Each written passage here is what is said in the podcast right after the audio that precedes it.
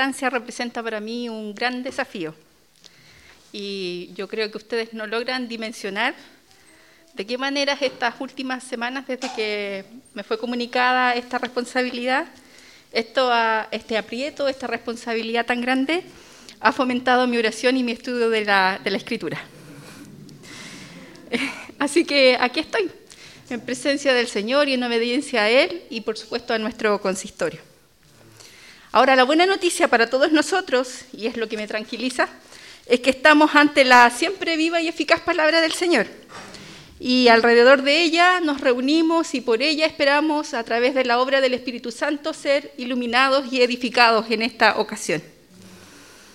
Así que continuamos en nuestra serie Calle y en esta ocasión la invitación es a seguir descubriendo las enseñanzas de la sabiduría en este pasaje de Proverbios capítulo 6, en los primeros 19 versículos. Esta porción de las Escrituras se mantiene dentro de la serie de sermones o, o discursos del padre hacia un hijo, las enseñanzas que un padre está enseñando a su hijo. Y en esta ocasión específicamente trata acerca de tres tipos de personas inconvenientes, acerca de las cuales la sabiduría nos va a exhortar. Pero ojo, eh, cuando revisamos este pasaje, no es para que nosotros identifiquemos en otros a estas personas y luego digamos, no, yo no me junto con este o no me junto con ella. No es el sentido de la palabra. En realidad lo que está buscando esta palabra es que cada uno de nosotros, escuchando la palabra del Señor y leyéndola, podamos mirarnos como en un espejo y consideremos si es que alguna de estas condiciones podríamos estarla realizando nosotros. No vaya a ser que cada uno de nosotros esté teniendo alguna de estas condiciones acerca de las cuales la palabra nos exhorta. Así que no es para mirar en otros, es para considerar en cada uno de nosotros estas exhortaciones. Para comprender mejor el tono y el objetivo de estas exhortaciones, necesito que ustedes me acompañen a entender el trabajo de un repostero. Acá yo traje un molde. Es un molde chiquitito cuya cavidad cóncava tiene relieves y está dibujando una figura pero lo que está aquí al interior es la figura negativa, la forma negativa de lo que el repostero busca obtener, que es la figura positiva, lo que logra este molde. De la misma manera, el discurso que encontramos en esta porción de la palabra del Señor usará descripciones, peligros, advertencias, consecuencias negativas que buscan moldear en nosotros un modelo de sabiduría, un modelo de vida sabia. Así que a través de estos aspectos negativos, trata dibujar o moldear en cada uno de nosotros lo que el Señor espera de nuestra vida como personas sabias. Con esto en mente, les invito a considerar exhortaciones o advertencias acerca de tres tipos de personas inconvenientes. La primera la encontramos en la porción de los versos 1 al 5 y se trata de el fiador insensato. En esta primera parte del discurso eh, es un llamado de atención que hace el padre a su hijo acerca de esta acción imprudente que el hijo ha desarrollado al convertirse en un fiador. Lean conmigo sus Biblias. capítulo 19, versículo 1. Hijo mío, si has salido fiador de tu vecino, si has hecho tratos para responder por otro,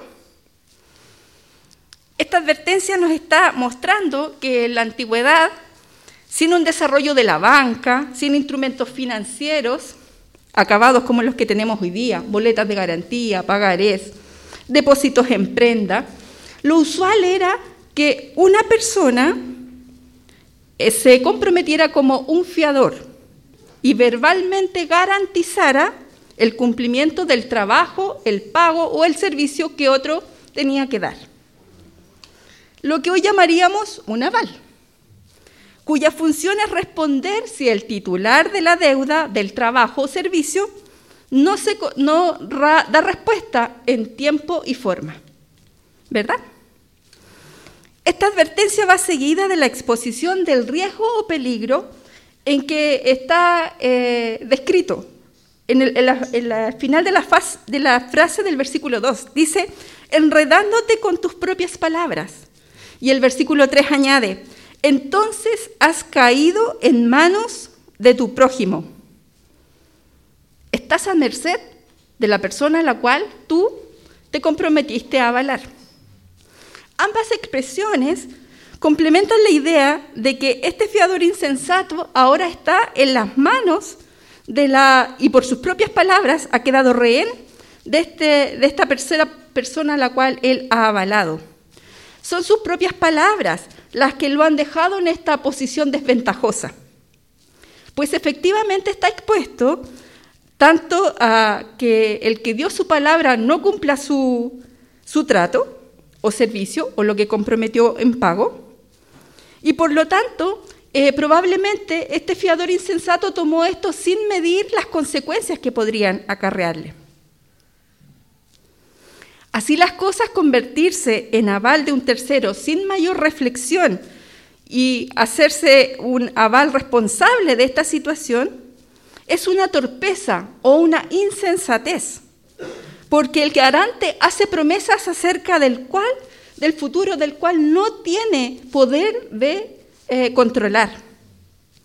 Tantas situaciones que podrían salir mal, tantos negocios que podrían fracasar, tantos resultados que no podrían ser logrados, tantas cosas que, que podrían fallar. Así que la amonestación de esta palabra es acerca de tomar decisiones sin la reflexión apropiada y convertirnos nosotros mismos en rehenes de nuestras palabras o de nuestros compromisos. Aquí voy a abrir un paréntesis. Em, en Israel no solo se animaba a ser generoso y a aportar con aquellos que estaban en una situación menos favorecida. No solamente se exhortaba esto, sino que era un mandato del Señor que el que tenía la capacidad de apoyar al necesitado lo hiciera. Por lo tanto, tenían que hacerse cargo del pobre, de la viuda, del huérfano y del extranjero. Sin embargo, esta porción de las Escrituras, lo que estamos revisando en Proverbios capítulo 6, no está haciendo referencia a atender necesidades de primera básicas o de primera necesidad, sino que está dando cuenta de cuestiones de negocio, de situaciones que van a involucrar tanto la situación financiera actual como futura de aquel que se está comprometiendo y reflexivamente a hacer un aval. Entonces, la exhortación es, ayuda a tu prójimo según tu capacidad, pero ten cuidado de no caer preso de tu falta de reflexión o de tu actuar apresurado, convirtiéndote desprevenidamente en un fiador o garante de un tercero que te tendrá en su mano hasta que se cumpla o no el trato. Entonces, si alguien te pide ayuda que tiene que ver con una situación eh, que tú puedes atender con una necesidad básica, tenemos que ser generosos y atender a esa necesidad. Pero si lo que Él está pidiendo de ti es un compromiso importante de tu capacidad financiera actual o futura, será mejor que consideres atentamente esta situación y si está en tu mano ofrecerle una ayuda específica, puntual, como un regalo o una ofrenda, démosela generosamente, pero no nos comprometamos negligentemente a una fianza que tal vez no seamos capaces de cumplir o que no esté en nuestra capacidad futura y nos vaya a perjudicar. Volvamos al texto. En los versículos 3 y 4, el Padre no solo se queda en las advertencias, sino que provee un consejo o una sabia solución para escapar de la situación en la cual este hijo se ha visto envuelto. Lea conmigo, versículo 3 y 4. Si quieres librarte, hijo mío, este es el camino. Ve corriendo y humíllate ante él. Procura deshacer tu compromiso. No permitas que se duerman tus ojos. No dejes que tus párpados se cierren.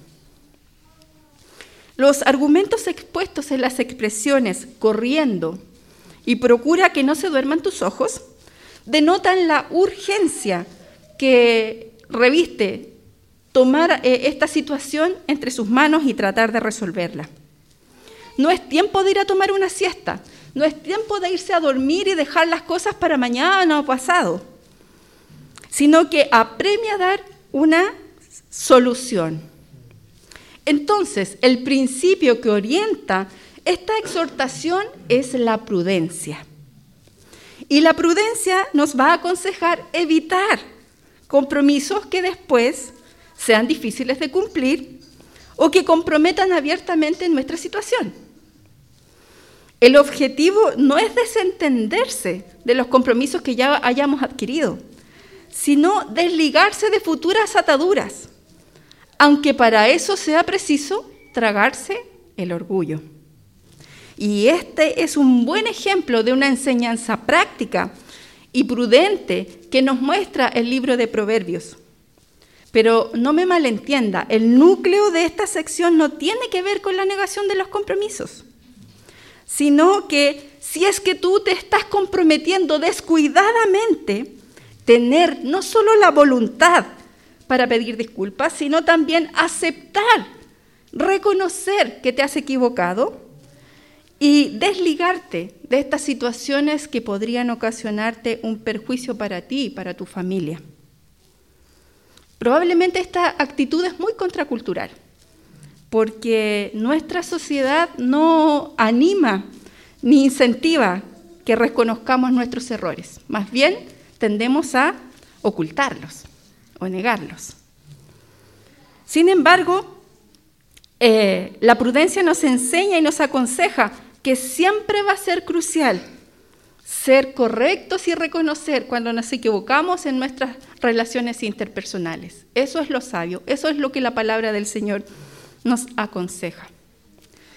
Volvamos nuevamente al texto en el versículo 5. Dice, este versículo nos traslada a una escena de la naturaleza, con dos ejemplos que refuerzan la idea desventajosa de la situación de un fiador al compararla con una gacela y un ave frente a un cazador o a una trampa.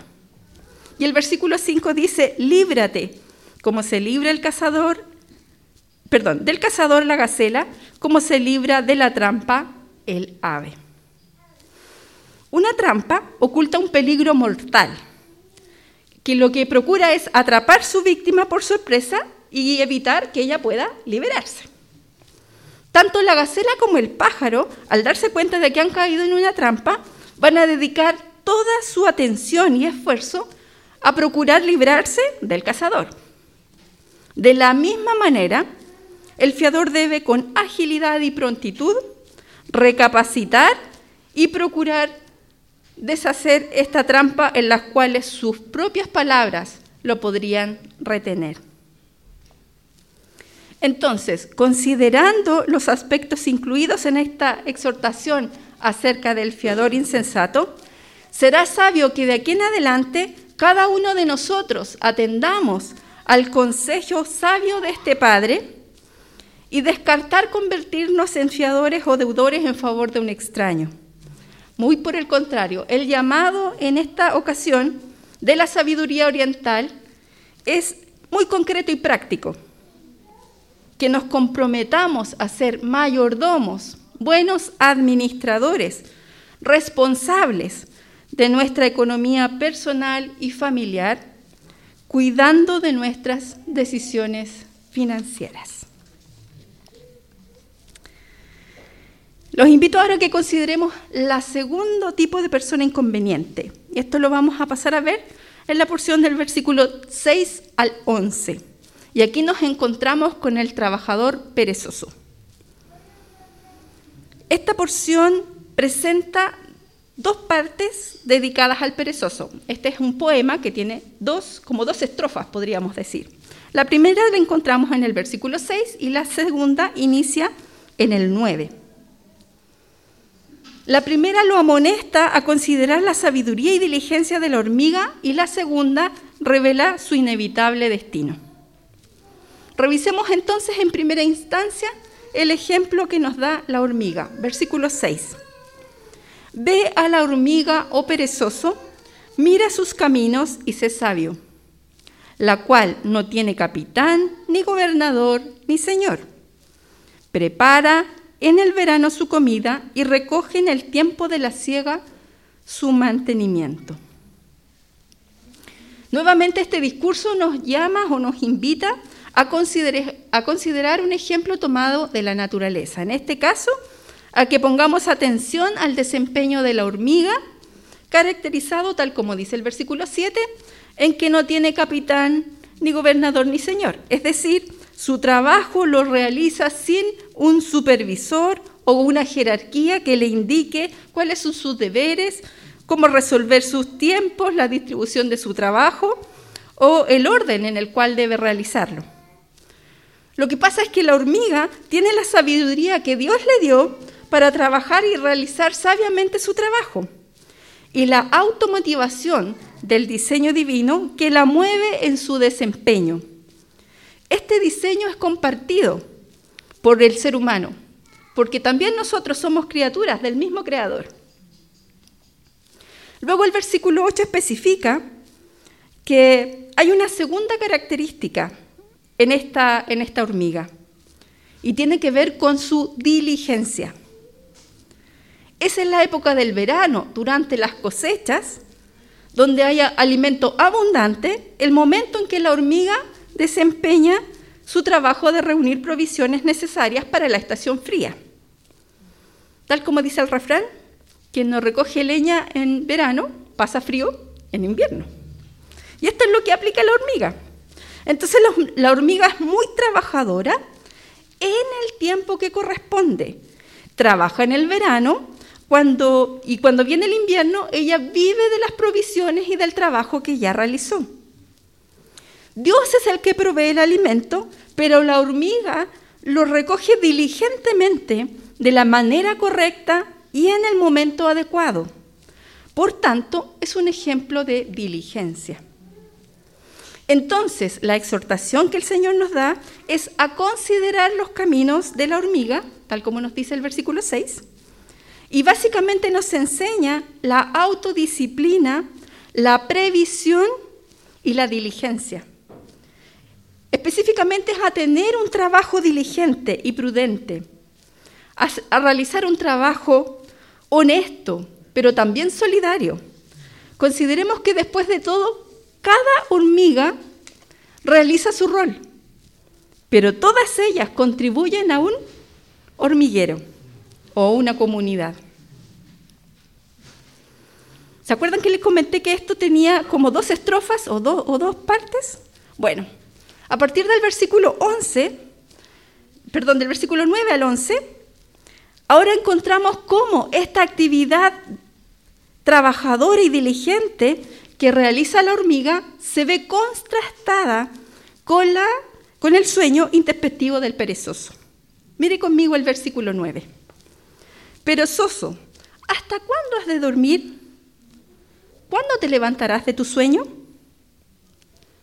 Estas preguntas retóricas advierten específicamente e implícitamente a este perezoso que se arrepienta de su insensata pereza que se levante rápidamente y que recupere el tiempo perdido antes que sea demasiado tarde. El holgazán y el perezoso desafían el orden divino, porque es Dios quien ofrece abundantes cosechas a cambio de un trabajo honesto y diligente, pero priva del fruto de la tierra o del trabajo a los que la desafían con pereza. Entonces, al advertir al perezoso de que aprenda del ejemplo de la hormiga, el padre espera que este insensato interiorice esta sabiduría respecto a la preparación o a la anticipación de su sustento para tiempos adversos. Y continúa este contraste con esta imagen del perezoso que prefiere dormitar a lugar de comprometerse con su trabajo. Mire lo que dice el versículo 10.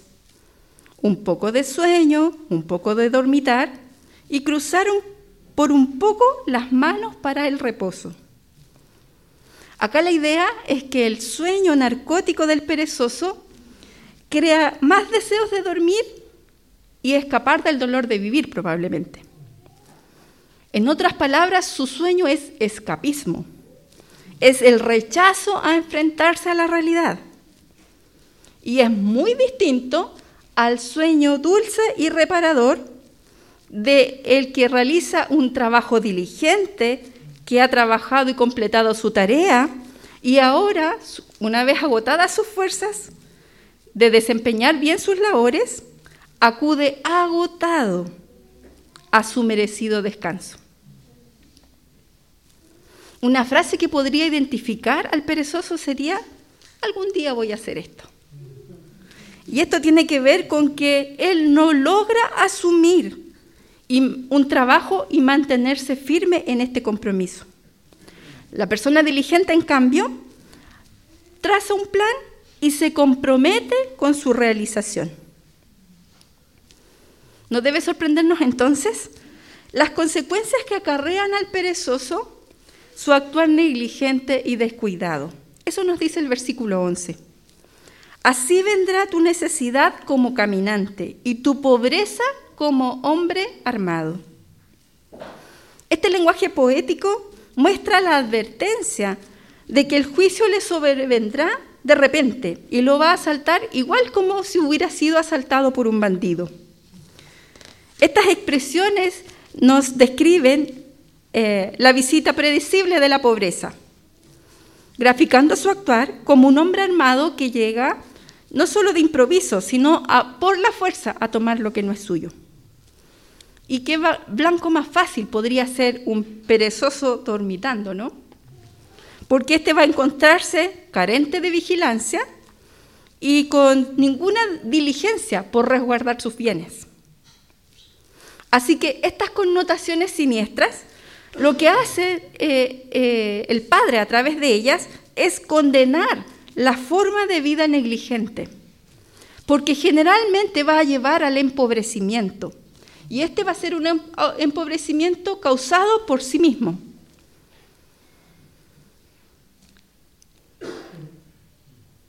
Es probable incluso que le pudiera llegar no solo a no tener riqueza, sino que le llegue a faltar lo básico para desarrollar su vida. Pues el sueño inoportuno y el descanso perezoso pueden finalmente provocar la quiebra. Todas estas reprensiones o regaños apuntan a poner en movimiento al perezoso, hacerlo cambiar de actitud, que modifique su conducta y que comience el proceso de reestructuración de su vida. Como ya sabemos, todos nosotros estamos frente a este espejo, el espejo de la palabra del Señor. Y si al evaluar la disposición de nuestro corazón, ¿Alguno de nosotros siente que está más cercano a la descripción del perezoso que de la hormiga? La exhortación entonces es pedir a Dios que obre en nosotros, que nos dé un espíritu resuelto para dejar la pereza y que comencemos a tener un trabajo responsable. Ahora que aún estamos en el verano de nuestras vidas, ahora que todavía tenemos vida y salud para trabajar diligentemente, iniciemos un plan de ahorro y de previsión para el tiempo de escasez y de vejez. Consideremos un trabajo diligente, bien desempeñado, de modo adecuado y en el tiempo correcto, va a glorificar a Dios y va a traer cosecha abundante, no solo para que el que realiza este trabajo diligente, sino también va a darle la oportunidad de compartir con otros, tal como nos exhorta el Nuevo Testamento, eh, en el libro de Éfeso, capítulo 4, versículos 28, cuando Pablo exhorta a los hermanos de, de Éfeso y le dice, el que robaba, que ya no robe más, sino que trabaje honradamente con las manos para, que, para tener que compartir con los necesitados. En nuestra realidad, en nuestra congregación, Si usted realiza un trabajo diligente, el Señor va a bendecir ese trabajo diligente. La vocación que el Señor ha puesto en usted, usted la va a realizar responsablemente y va a traer sus consecuencias y su fruto. Y luego cada uno de nosotros, realizando este trabajo diligente, vamos a tener que compartir para eh, las, realizaciones de apoyar a nuestros hermanos que están pasando tiempos de necesidad, aquellos que están enfermos, que perdieron sus trabajos o que están enfrentando otras situaciones para apoyar el comedor solidario, para acompañar a nuestros hermanos que realizan eh, labores de misiones, para acompañar otras obras que el Señor está levantando en medio de nuestro grupo, como hace poco hemos tenido la oportunidad de acompañar a Claudio Palacio. Consideremos la exhortación que el Señor nos da, atendamos al consejo del Padre, sigamos el camino de la hormiga y seamos sabios. Finalmente, la tercer tipo de persona inconveniente, el malvado alborotador. Esto lo vamos a revisar en la porción que va del versículo 12 al 19. Este tercer tipo de persona sobre el cual este pasaje nos advierte, eh, con su vívida descripción del versículo 12, que nos muestra como un bribón y sin vergüenza, al inicio de, este versículo, nos habla acerca de su maldad y su depravación. En este apartado encontramos en primer lugar un listado de antivalores que va desde el versículo 12 al 15. Este listado luego es reforzado y ampliado en la lista de seis y siete cosas que son aborrecidas por Dios y que son enumeradas en la porción del 16 al 19 es bien interesante cómo en ambas secciones identifican partes del cuerpo que llevan a cabo estas malas acciones. Mire su Biblia. Enumeran boca, ojos, pies, dedos, lengua, manos. Tal como aprendimos en el sermón del capítulo 4, cuando estuvimos chequeando el corazón, ¿recuerda usted? Estas descripciones son manifestaciones corporales de algo mucho más profundo, de estos malos amores radicados en el corazón como expresión de malos sentimientos, entendimiento y voluntad. Al enfrentar este tercer tipo de persona inconveniente, cabe señalar que a diferencia de los dos primeros, es decir, de esta de este perezoso, trabajador perezoso y del fiador insensato, cuyas repercusiones de sus acciones caían sobre sí mismo, o sea, ellos eran los principales perjudicados, en esta ocasión el malvado alborotador lo que hace es perjudicar a otro. Se esfuerza y realiza su tarea para hacer el daño a un tercero y por lo tanto trae, por consecuencia, mal sobre su comunidad analicemos las características o advertencias que nos hace este pasaje acerca del malvado alborotador. Mire conmigo el versículo 12. Dice, en primer término, vive y practica la mentira. El, versículo 12 con lenguaje figurado dice, habla de una boca corrupta. Y su par en el versículo 17 dice, lengua que miente. Estas expresiones describen metafóricamente el instrumento del hablar, ¿no? Y nos dan la idea de que este malvado es torcido en sus palabras.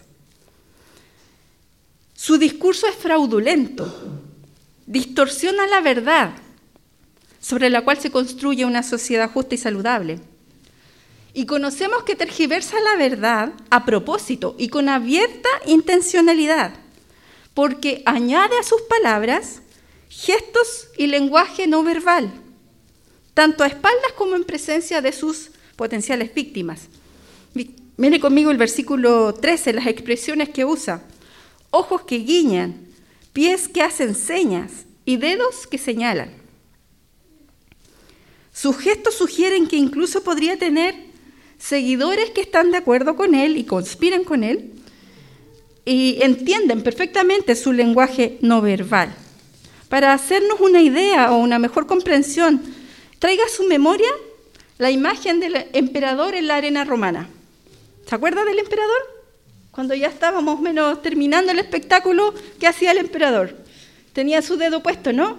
Y cuando bajaba el dedo, ¿qué significaba? La muerte, algo dramático, algo siniestro para la persona que recibía esta condena.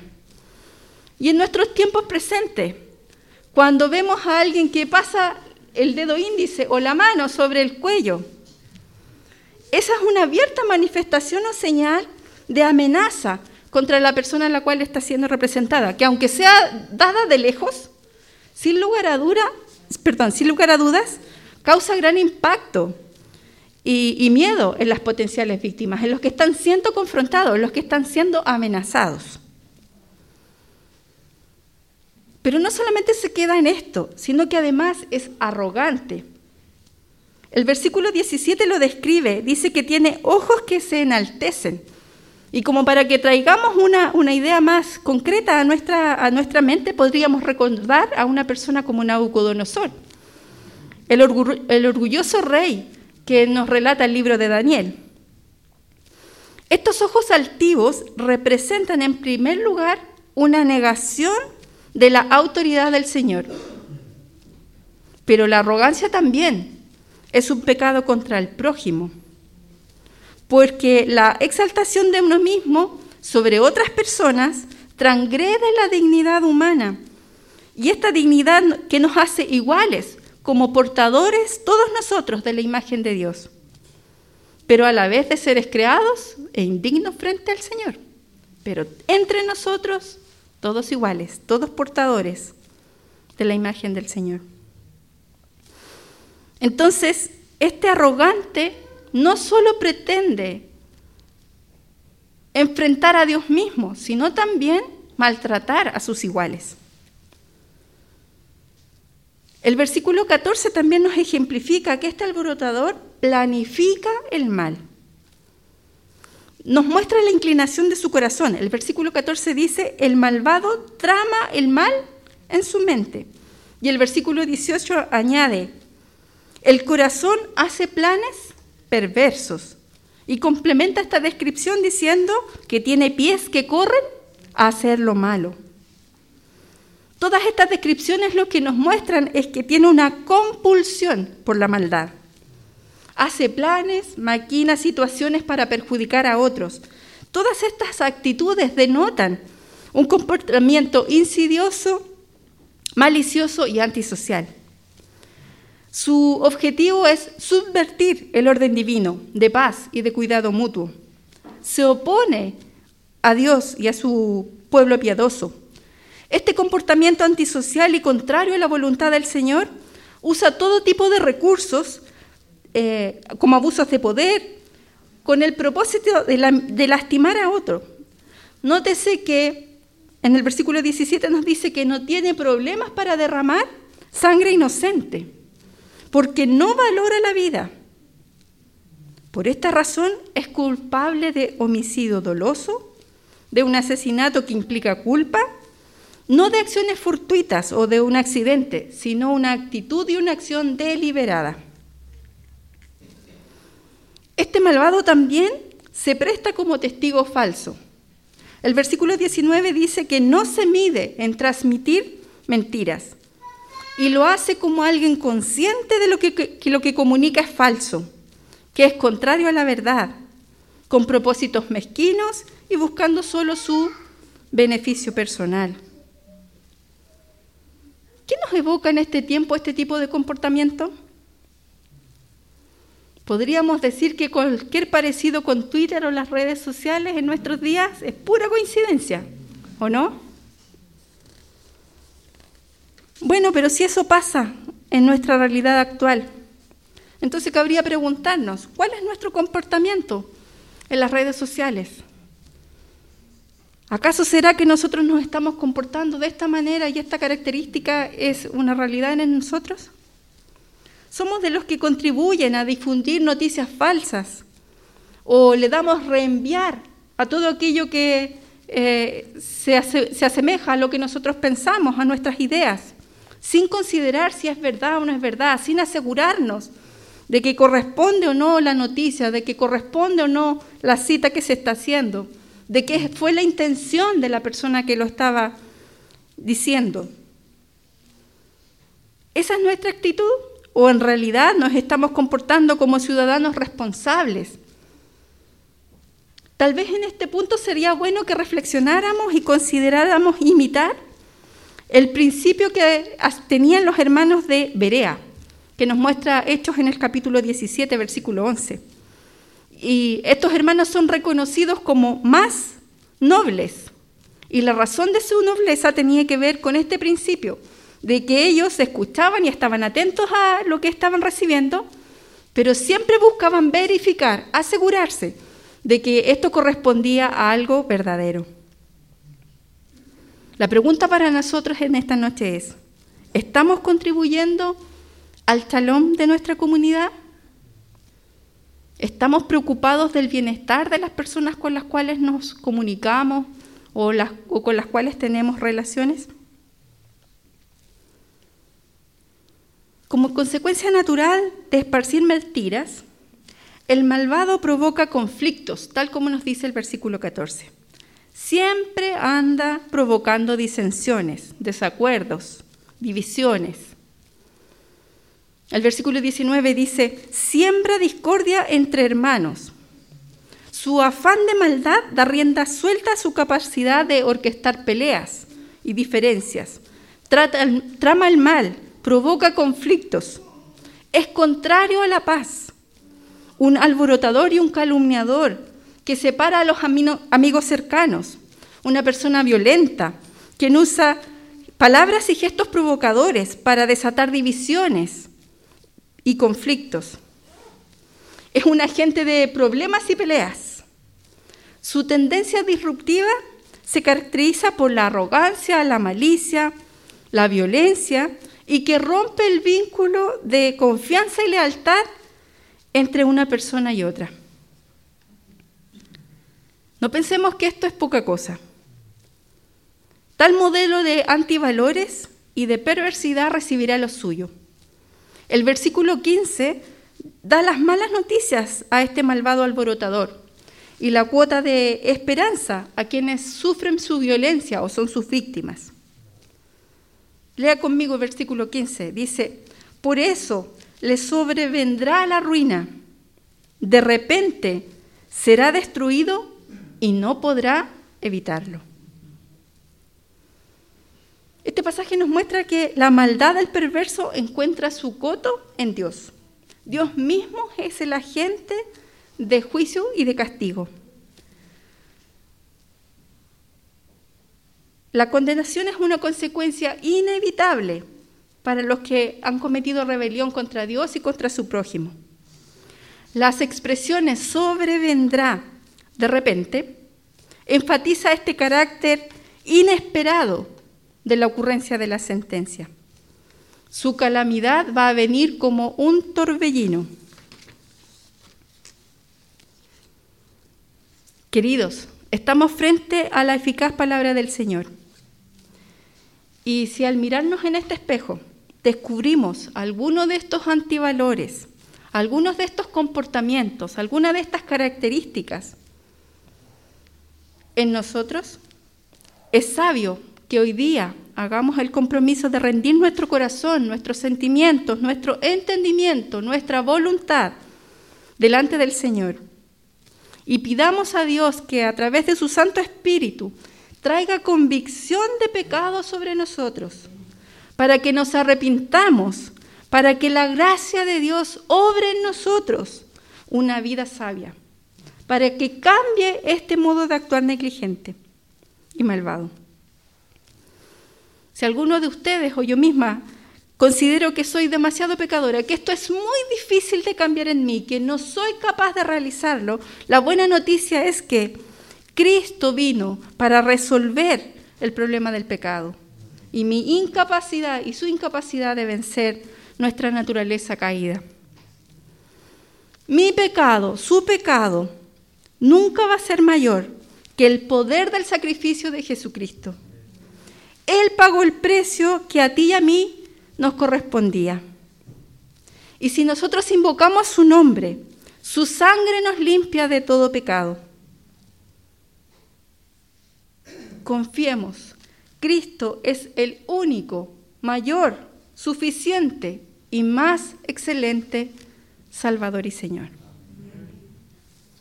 Oremos. Señor, hemos oído tu palabra y las exhortaciones que en esta noche nos has dado. Permite que el propósito de ella se cumpla y coloca en cada uno de nosotros la disposición de atender a tu consejo. Que tu palabra leída, reflexionada y aplicada en nuestro vivir lleve fruto abundante y permite que tu gracia renovadora y la acción de tu Santo Espíritu nos capacite para vivir una vida sabia. Te lo pedimos en los méritos de Jesucristo nuestro Señor y nuestro Salvador. Amén.